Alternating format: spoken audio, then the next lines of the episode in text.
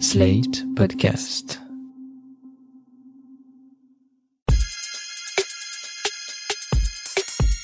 Salut chers auditeurs, salut chères auditrices, bienvenue dans Sans Algo, le podcast qui vous en fait découvrir d'autres. Je m'appelle Mathilde Mélin, je suis journaliste pour Slate.fr et mon travail consiste à écouter beaucoup trop de podcasts. En 2020, par exemple, j'ai écouté 887 heures de podcast en un peu moins de 2400 épisodes. Ça fait beaucoup. Et pourtant, deux ans plus tard, il y a quelques podcasts dont je me rappelle extrêmement bien. Pas parce que j'ai une mémoire hors du commun, mais parce qu'ils ont un truc en plus. Et il y en a un en particulier qui, en 2020, m'avait profondément marqué. C'est À la recherche de Jeanne de Zazie Tavissian pour Binge Audio.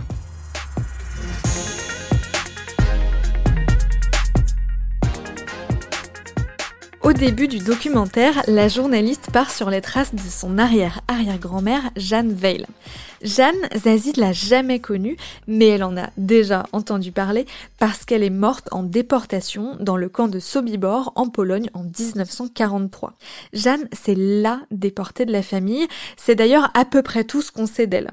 En tout cas, c'est ce qu'explique Zazie Tavissian dans le premier épisode du podcast, juste avant d'enchaîner là-dessus. Jeanne est née en 1884 et a été assassinée en 1943. Elle avait déjà 58 ans quand elle est morte. Avant de mourir, Jeanne a eu le temps d'être une grand-mère. Jeanne s'est mariée, a eu des enfants. Peut-être que Jeanne faisait du vélo, de la piscine, du cheval. Peut-être qu'elle adorait faire du shopping en fiacre. Conduisez-moi au printemps, s'il vous plaît. Lire le journal dans son lit ou aller à l'opéra.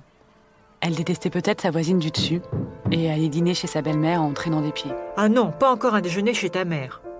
Peut-être. Peut-être, mais cela je ne le savais pas avant de commencer mon enquête.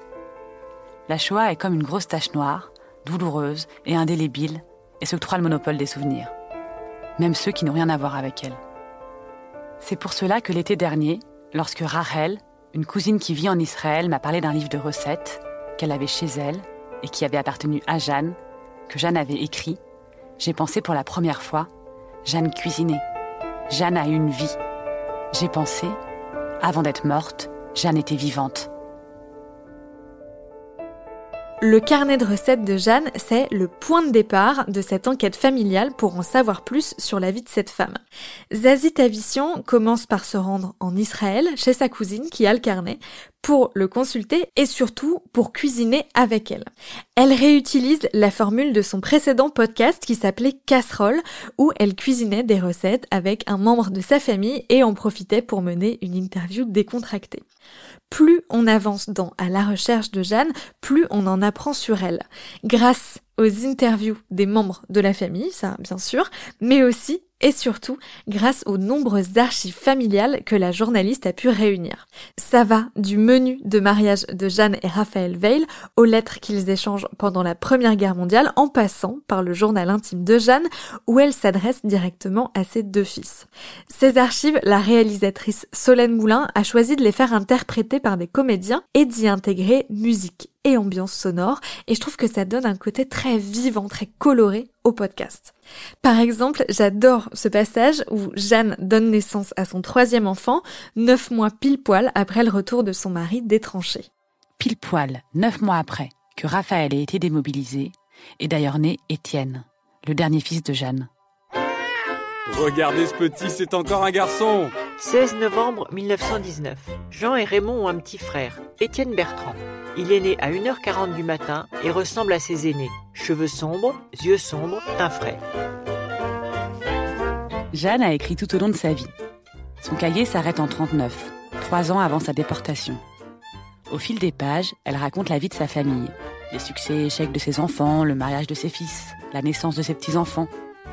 Dans ses lettres et dans les cahiers, Jeanne et Raphaël parlent aussi parfois de leurs domestiques. Miss, c'est l'heure d'aller promener les enfants là. La Miss, qui apprend l'anglais aux enfants, les bonnes à la cuisine et au ménage.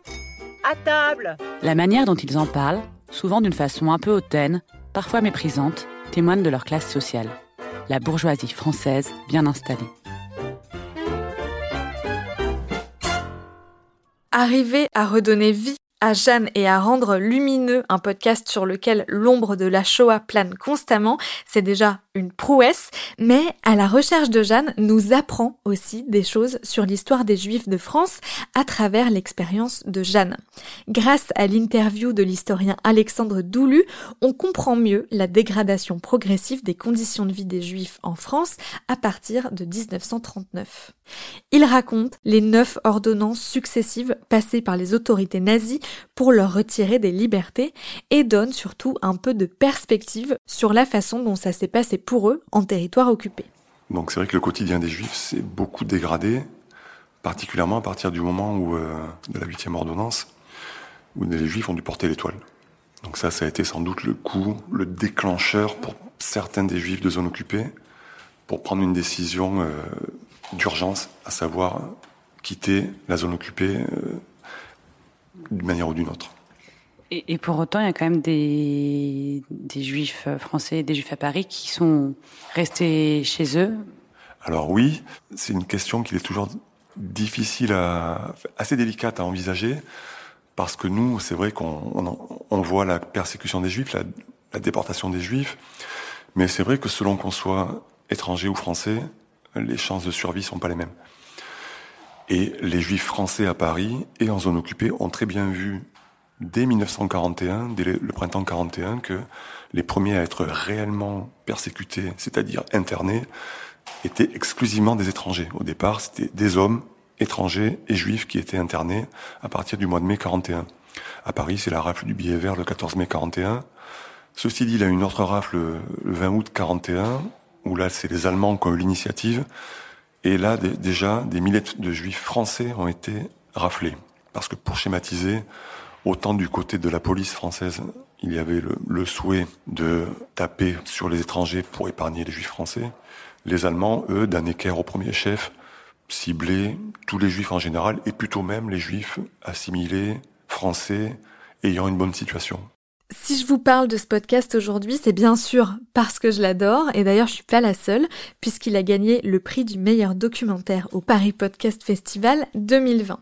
Mais surtout, je vous en parle maintenant parce qu'il vient tout juste d'être adapté en roman graphique par Zazie Tavissian et l'illustratrice Caroline Perron aux éditions Calman Levy. C'est un épais bouquin de 180 pages absolument magnifique. Le trait de Caroline Perron est tout en rondeur et le traitement des différentes époques du récit grâce à des codes couleurs euh, très doux donne une nouvelle identité à l'histoire de Jeanne. Je trouve l'adaptation graphique aussi réussie que le podcast, c'est dire. J'ai voulu savoir comment Zazie Tavissian avait travaillé sur ce podcast et sur cette BD. Je l'ai donc invité au micro de Sans Algo. Bonjour Zazie Tavissian. Bonjour. Qu'est-ce qui vous a poussé à vous lancer dans cette enquête familiale? Je pense que ça faisait un moment que cette histoire de la transmission et de la Shoah dans ma famille me travaillait. Et moi, je suis journaliste gastronomique et il fallait que je trouve un bon prétexte pour me lancer. Et ce cahier de recettes, il tombait à point nommé parce que c'est donc un cahier de recettes qui a appartenu euh, à Jeanne et dont une cousine m'a parlé. Donc pour moi, ça a été un peu un révélateur. Je me suis dit, ah ben, il y a des choses qui existent sur cette Jeanne de tangible et en plus, c'est des recettes. Et ça, ça m'a vraiment donné la permission de, bah, de commencer cette enquête. Et pourquoi avoir voulu en faire un podcast avec Binge Audio Ça vous est venu à l'esprit euh, tout de suite quand vous avez découvert l'existence de ce carnet de recettes? Binge Audio, c'est avec eux en fait que j'ai commencé à faire des podcasts. J'ai fait un podcast qui s'appelait Casserole, le premier podcast que j'ai fait pour eux, où j'allais euh, chez des gens de ma famille ou d'autres personnes cuisiner une recette qui racontait une histoire de famille. Donc c'était déjà un peu dans la lignée de Jeanne en réalité. J'avais envie de continuer à tirer ce fil, de raconter des histoires familiales grâce à la cuisine. Et donc, du coup, ça m'est apparu assez logique de leur proposer à eux euh, directement parce que, ben, on travaillait bien ensemble. Et quand j'ai eu cette idée, je leur ai tout de suite proposé. Et donc vous êtes arrivé avec une idée, mais avec pas encore euh, d'enquête, pas encore euh, de rush. Comment ça s'est passé pour faire le podcast euh, concrètement? Vous avez tout enregistré, puis tout monté, ou vous avez fait un petit peu au fur et à mesure? Je pense que moi j'avais besoin, parce que je savais que j'allais faire du reportage, que j'avais envie d'aller en Israël, voir des gens de ma famille, donc ça demanderait un peu de budget aussi. Et je pense que j'avais besoin d'une certaine légitimité, et j'avais repéré qu'il y avait un financement pour des projets par la Fondation pour la mémoire de la Shoah Donc une fois que Binge m'a dit qu'ils étaient ok partant sur l'idée, c'est moi qui ai commencé à faire ce dossier, ce qui m'a permis en fait, pour le coup moi qui aime pas trop écrire mes projets etc, de quand même j'étais obligée de bien écrire, écrire un synopsis. Et après il s'avère que j'ai eu ce qu'on a eu ce financement, donc c'était une bonne nouvelle. Et ensuite, euh, ben, durant cette année, j'ai lu des livres, j'ai commencé à en parler à ma famille, à me remettre un peu dans cette histoire. Et euh, je suis partie en Israël en septembre. Et en fait, finalement, euh, on a présenté le premier épisode au Paris Podcast Festival, ça devait être en octobre 2019. Et ensuite, les autres épisodes ont été finis euh, en janvier. Donc, entre le tournage et, l'écriture, ça s'est fait assez rapidement, en fait. J'avais énormément de sons que j'avais ramenés d'Israël. Il y a quelques interviews que j'ai faites en France euh, en rentrant. Et en fait, je me suis retrouvée avec tellement de sons que c'était impossible pour moi de partir des sons. Et donc, je suis plutôt partie de l'écriture. C'était la première étape. Et ensuite, j'avais, en faisant ça, plein d'idées de, de scènes qui devaient être jouées, envie de mettre des archives à certains endroits. Et tout ça, je l'écrivais dans un document assez détaillé. Donc, j'avais mon papier avec euh, ce que j'avais écrit, euh, là où les interviews allaient se caler, euh, des idées de scènes jouées ou non, ou des idées d'archives. Et ensuite, je travaillais avec la réalisatrice qui s'appelle Solène Moulin. Et là, on réfléchissait ensemble comment jouer ces scènes. voilà. Les scènes ont été ensuite jouées par des comédiens, enfin des gens de ma famille. euh, mais ça s'est fait comme ça. Donc le premier travail c'était vraiment moi, mais après elle a été hyper importante ben, pour tout ce qui arrivait après. Quoi. Et pourquoi avoir voulu insérer des scènes euh, fictionnelles, en tout cas des scènes avec euh, des comédiens et beaucoup d'ambiance sonore au sein du documentaire? Parce qu'en fait il y avait énormément d'archives et notamment il y avait beaucoup de lettres de Jeanne.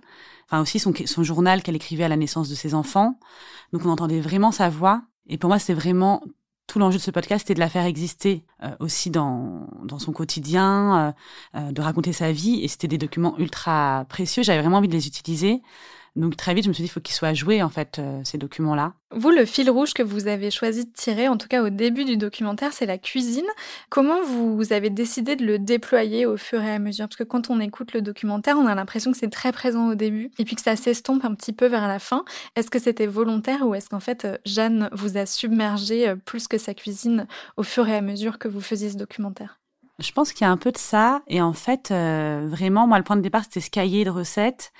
Mais en, réalité, c'était aussi une méthode d'interview. C'est-à-dire que hum, c'était plus simple pour moi d'aller voir les gens de ma famille en leur disant, euh, bah, on va cuisiner une recette ensemble, choisis la recette de Jeanne que tu veux cuisiner, et puis on parlera d'elle plutôt que de leur dire bon ben je vais venir, euh, je vais te parler de ta grand-mère euh, déportée et puis on va se mettre autour d'une table et on va voilà, ça permettait en fait d'être dans quelque chose de très hum, concret parce que c'était d'abord euh, bah, qu'est-ce qu'on doit acheter, euh, comment on va cuisiner. Euh. Et d'ailleurs, mes interviews, elles se passent souvent un peu avant, un peu après, mais aussi beaucoup pendant qu'on cuisine. Et puis aussi, en fait, j'ai découvert tellement d'autres documents ensuite sur Jeanne, notamment ses cahiers, son journal intime, les lettres qu'elle écrivait à son mari, que j'avais envie de les exploiter.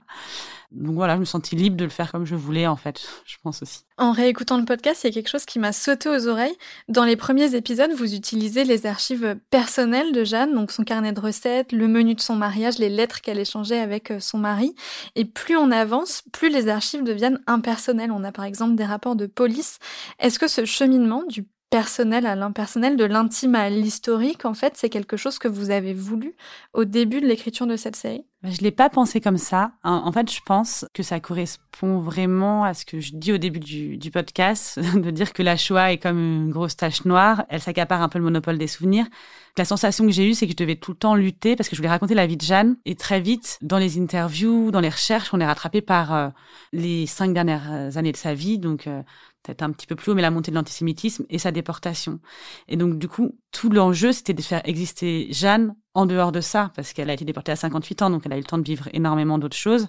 Mais forcément, plus on avance, plus il va falloir raconter la fin de sa vie. Et la fin de sa vie, elle se mêle aussi d'un coup avec la grande histoire. Et donc, c'est à, ces moments-là que les archives euh, historiques interviennent et où j'ai dû aussi, moi, euh, comprendre un peu comment elle avait été déportée, pourquoi. Et donc, pour ça, j'ai dû plus m'appuyer sur euh, des archives historiques parce que les récits de ma famille, ils suffisaient peut-être pas. Et aussi, elle son journal intime, il s'arrête en 39. Donc en fait, euh, les... elle a été arrêtée en 42, donc quand même, le trois dernières années de sa vie, euh, elle écrit rien dessus, quoi. De ce qui reste de personnel, c'est quand même les lettres qu'elle écrit à ses enfants et à son mari une fois qu'elle est à Drancy. Et puis, puis, sa dernière lettre aussi qui, qui est très émouvante. À la recherche de Jeanne, c'est plus seulement un podcast, c'est aussi un roman graphique illustré par Caroline Perron. Comment ça s'est passé votre collaboration? Qui a approché l'autre et comment ça s'est fait? Moi, c'est d'abord une maison d'édition qui m'a approchée. Enfin, j'en ai eu plusieurs et dont une ou deux qui voulaient faire un récit en fait, euh, pas un roman graphique. Et puis moi, j'étais pas très motivée dans le sens où euh, j'avais vraiment pensé mon, documentaire en son, quoi. Donc je me disais, je vois pas l'intérêt de refaire juste le texte. Euh, je voyais pas ce que ça apportait en plus. Euh, et roman graphique, ça m'a tout de suite euh, beaucoup attiré parce que déjà j'en lis. Et puis il y avait l'idée de pouvoir recollaborer avec quelqu'un. Du coup, j'étais hyper partante a priori.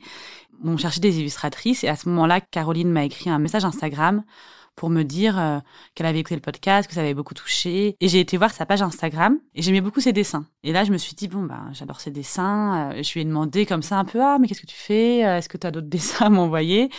C'est marrant, on cherche justement une illustratrice. Et elle m'a envoyé quelques dessins qu'elle avait fait, mais elle n'avait pas fait de bande dessinée encore. J'en ai parlé aux éditrices, elles m'ont dit, bah écoute, si t'aimes bien ce qu'elle fait, peut-être propose-lui de faire un petit essai. Et vraiment, ça c'est, enfin voilà, je me suis dit, ça s'est bien passé et je trouvais ça et super euh, que ce soit sa première BD et vraiment plus simple en fait d'être avec quelqu'un qui avait déjà aimé mon projet, pas d'aller démarcher des illustrateurs. Euh, qui avait pas de lien avec euh, avec Jeanne du tout. Et en plus, elle a pu le faire en comme projet de fin d'année aux Arts Déco aussi. Donc pour elle, ça lui permettait d'avoir un an aux Arts Déco, où elle avait aussi des profs qui pouvaient euh, l'aiguiller, la soutenir dans le projet, etc. Donc euh, c'était vraiment euh, une parfaite collaboration qui en plus s'est vraiment très bien passée, donc c'était le bon choix. Quand on lit le roman graphique, on a le sentiment que vous êtes resté assez près du ton et du texte du podcast. Comment ça s'est passé pour sélectionner les parties que vous alliez mettre en scène dans le roman graphique? Et est-ce que vous vouliez dès le début rester proche de ce que vous racontiez dans le podcast? En fait, j'avais déjà cette matière euh, hyper riche que j'avais triée de mes interviews et tout, donc je voulais l'utiliser. Après, dans le texte, à part le prologue et les interviews, j'ai quand même beaucoup réécrit, notamment tous les dialogues euh, entre les personnages. J'ai dû rajouter aussi un personnage parce qu'en fait, euh, je pouvais pas être toute seule avec ma voix off en train de m'interroger. Euh, fallait quand même créer des situations. Donc tout ça, c'était important. Enfin, j'avais quand même envie que ce soit autre chose pour les lecteurs. C'était plutôt l'idée de m'appuyer sur euh, tout ce que j'avais déjà. Et après, dans tout le traitement des archives, c'était aussi un nouveau travail parce qu'on a été chercher plein d'infos qui peut-être à première vue sautent pas aux yeux parce que euh, elles sont intégrées dedans. Mais quand Jeanne envoie un colis à Raphaël, par exemple, le journal qu'elle va mettre dedans et les chocolats qu'elle va mettre dedans, euh, c'est des infos qu'on a récupérées en lisant euh, ses lettres, en lui demandant ce qu'elle voulait. Plein de détails en fait. tout ça, c'était important que ce soit véridique, même si le lecteur le sait pas. Je pense que ça donne du, du fond quoi aussi au récit. Et puis toutes les coupures de journaux, les lettres, tout ça, fallait qu'on les trouve euh, évidemment dans leur version euh, écrite. Et il y a aussi des choses qu'on a rajoutées. Par exemple, moi, j'avais pas été à Drancy pendant le podcast. Et là, on a eu besoin d'y retourner. Enfin, on a eu besoin d'y aller. Déjà, j'avais envie. Et puis, on avait envie d'y aller avec Caroline. Donc ça, c'était important. Et il y a des scènes, enfin, l'appartement de Jeanne, on y est retourné aussi ensemble. Donc, il y a aussi des enquêtes qu'on, enfin, des parties qu'on a refait ensemble. Et Caroline, elle, elle a aussi, euh, du coup, lu tous les carnets de Jeanne. Elle a fait ses propres enquêtes, elle a sa propre vision de Jeanne, qui d'ailleurs n'est pas forcément la même que la mienne. Donc tout ça, c'est venu s'ajouter aussi. Le podcast, comme le bouquin, s'appelle À la recherche de Jeanne. Après presque cinq ans à travailler sur cette histoire, si je dis pas de bêtises, est-ce que vous avez le sentiment de l'avoir trouvée? Et si oui, de quelle manière? Je sais pas si je l'ai trouvée. Ça a été euh, je pense, un travail très important et euh, très enrichissant pour moi. Surtout, oui, c'est devenu aussi, euh, oui, un personnage, enfin, dans mon histoire qui est important et qui est, en tout cas, qui n'est plus défini que par la Shoah. Et ça, c'est génial parce que du coup, Jeanne, quand je pense à elle maintenant, je pense à elle euh, enfant, euh, je pense euh, à elle dans son appartement parisien et tout. Donc, ça lui a donné bah, une ampleur complètement autre. Et c'est ce que je voulais. Donc, c'est bien. Je suis contente. Merci, Zazie Tavissian. Merci. Merci d'avoir écouté cet épisode de Sans Algo. J'espère que ça vous a donné envie de vous plonger dans le documentaire sonore à la recherche de Jeanne. Pour le trouver, rendez-vous sur le flux de Programme B ou sur celui de Connaissez-vous l'histoire de Binge Audio.